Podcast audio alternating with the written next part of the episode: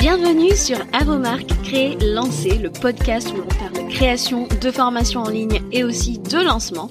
Moi, c'est Julie de La Vie en Evergreen. Je vis sur la belle île de la Réunion. Professeur d'anglais à la base, je suis passionnée par la transmission de savoir et le web marketing. Alors si tu es à la recherche de conseils et d'inspiration pour créer un programme en ligne que tes clients vont adorer et recommander, construire une audience à qui vendre, réussir ton lancement, alors tu es au bon endroit.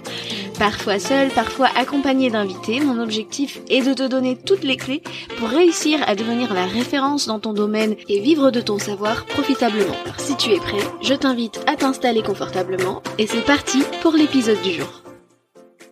Chers créateurs, chères créatrices de formation, je te souhaite la bienvenue euh, sur euh, le podcast. Aujourd'hui, on, se retrouve pour un neuvième épisode pour parler des 10 choses à bannir lorsque l'on prépare son lancement. Et euh, comme d'habitude, tu sais que j'ai énormément de choses à te dire sur le sujet, donc reste bien connecté.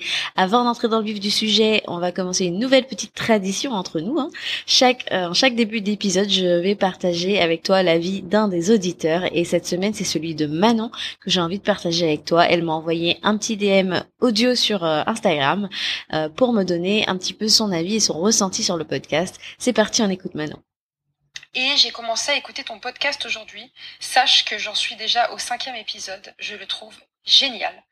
Euh, merci beaucoup pour tout le contenu que tu donnes dans, dans ton podcast. C'est vraiment top. J'aime beaucoup ce que tu fais.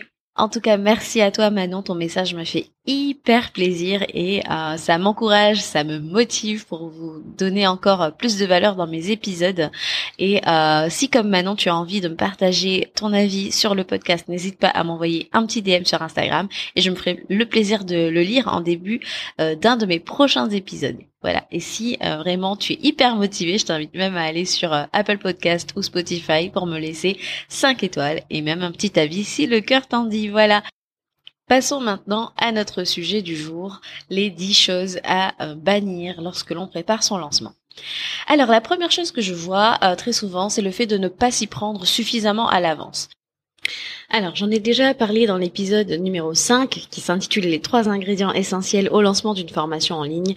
Mais ce que je te recommande, c'est vraiment d'avoir un rétro-planning sur 90 jours pour tous tes préparatifs euh, de ton lancement.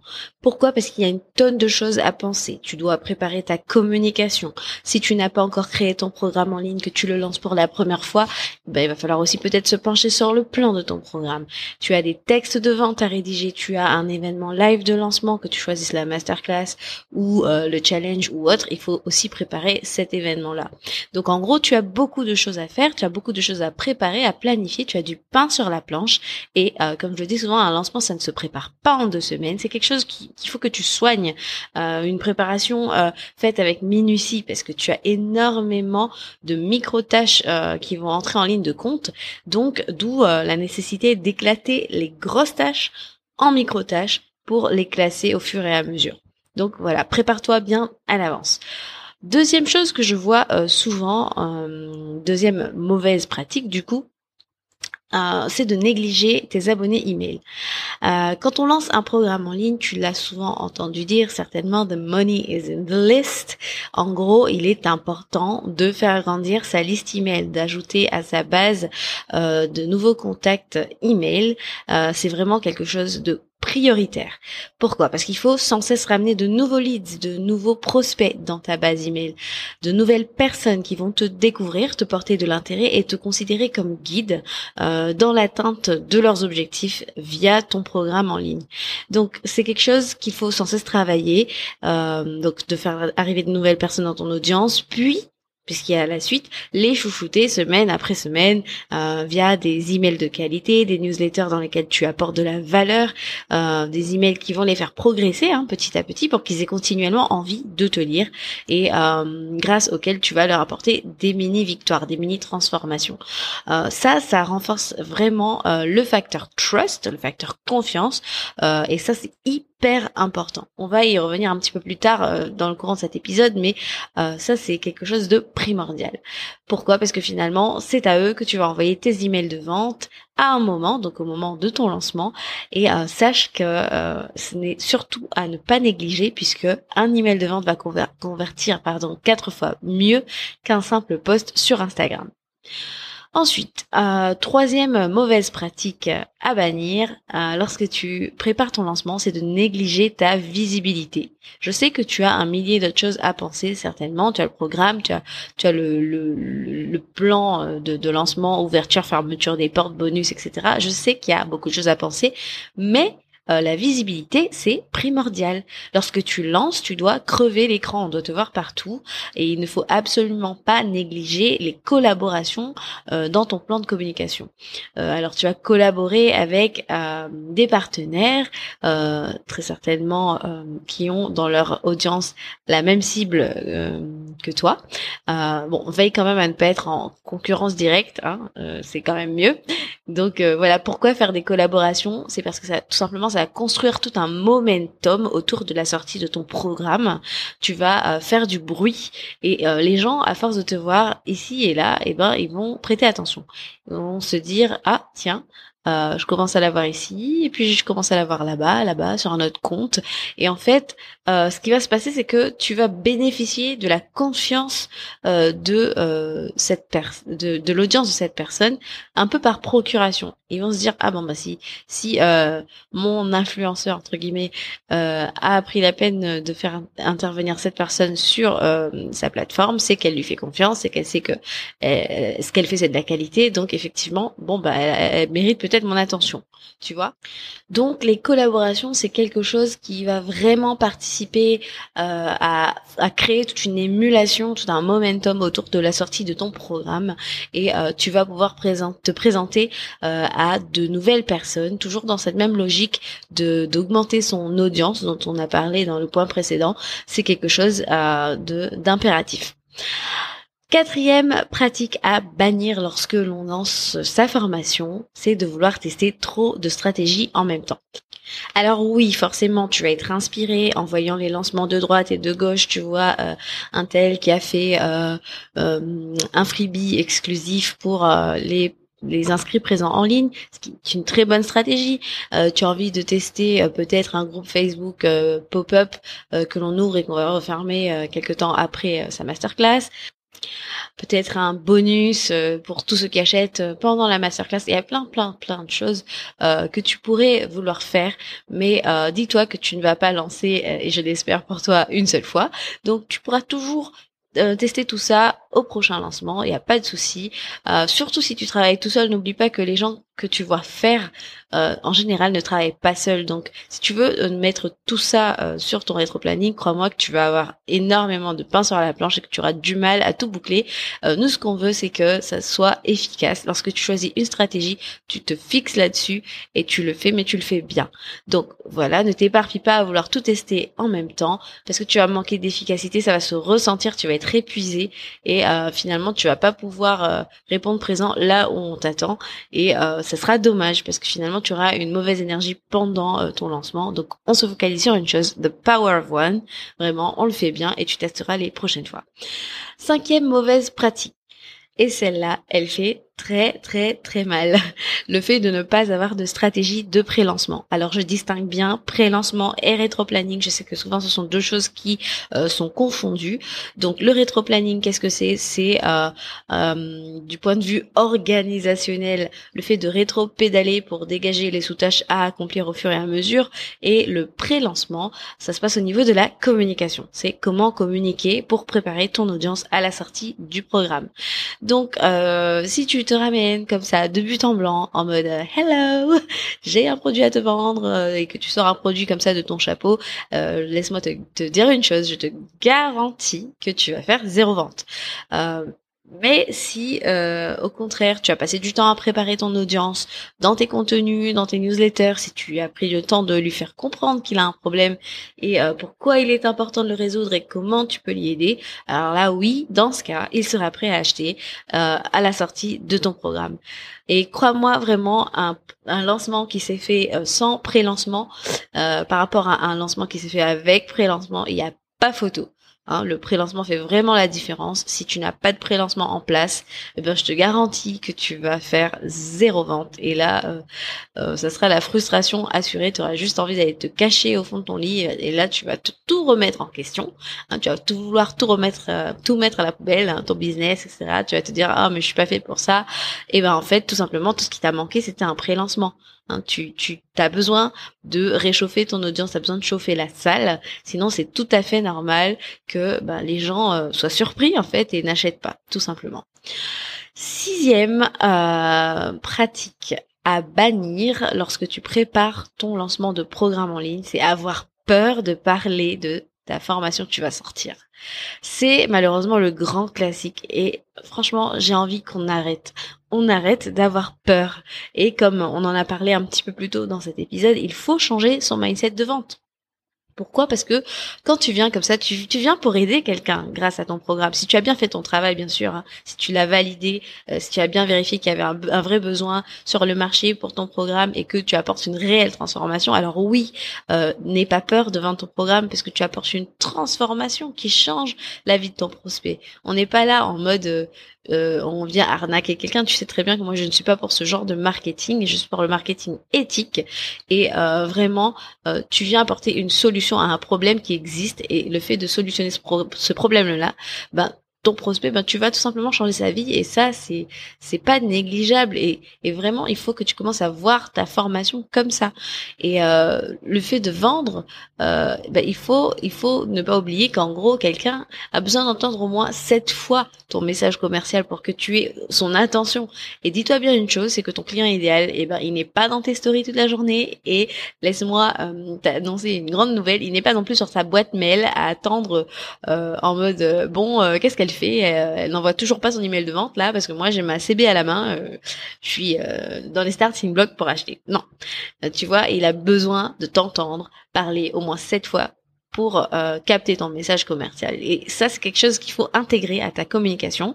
Il faut vraiment essayer d'en parler de différentes manières, soit créatif. Hein, franchement, euh, the sky is the limit, comme j'aime bien le dire. Euh, si t'as pas envie d'être trop frontal, eh ben, tu sais que tu peux t'appuyer sur tes témoignages clients qui vont vendre à ta place. Tu peux aussi euh, montrer tes backstage, euh, peut-être montrer un petit peu ta plateforme, les les différents rendez-vous. Si par exemple tu as quelque chose de très euh, hybride. Euh, tu peux montrer euh, peut-être le contenu, le programme de tes prochaines masterclass, parler un peu des gens qui vont intervenir. Tu vois, c'est que c'est beaucoup moins intrusif, beaucoup moins agressif, mais c'est une manière différente de de parler de ton programme, de faire découvrir ce que tu as proposé et à différentes reprises. Voilà. Tu as vraiment plein d'angles d'attaque. À toi de vraiment trouver ce qui te correspond, ce avec quoi tu es aligné, mais fais-le, n'aie pas peur de parler de ton programme. Donc n'aie pas peur de vendre ton programme. Après tout, tout le reste de l'année, tu es là à servir avec du contenu gratuit de qualité. Et eh ben il est tout à fait normal à un moment de venir vendre quelque chose, puisque si tu es en business, ben, c'est aussi pour être rentable. Tu fais bénéficier euh, de ton expertise gratuitement tout le reste de l'année dans tes contenus gratuits. Et eh ben c'est bien normal qu'à un moment tu aies quelque chose à vendre. Sinon, ça serait un hobby. Voilà, ça c'est dit. Passons à présent à la septième pratique qu'il faut absolument bannir lorsque l'on lance son programme en ligne, c'est de sortir sa formation ou son programme en ligne sans avoir la confiance de son audience. Alors ça, je vois euh, de plus en plus euh, des gens qui arrivent comme ça et euh, sans que euh, ils laissent vraiment le temps à leur audience de, les connaître, hein, tout simplement, et eh ben ils sortent un programme comme ça parce que c'est à la mode ou je ne sais quoi. Ça c'est juste pas possible en fait. C'est c'est c'est quand même du bon sens. Personnellement, tu vois, euh, je ne laisserai pas mon enfant euh, à un étranger en lui disant "Écoute, je te confie la prunelle de mes yeux et moi je, je vais faire mes courses. Est-ce que tu peux le surveiller, s'il te plaît?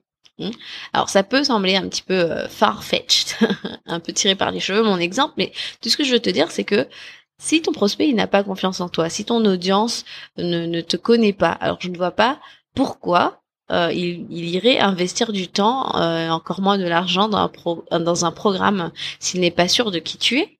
Tu vois, donc tisse du lien avec ta communauté et laisse-lui le temps de te connaître, de te découvrir, développe euh, ce fameux euh, KLT là, le Know Like Trust.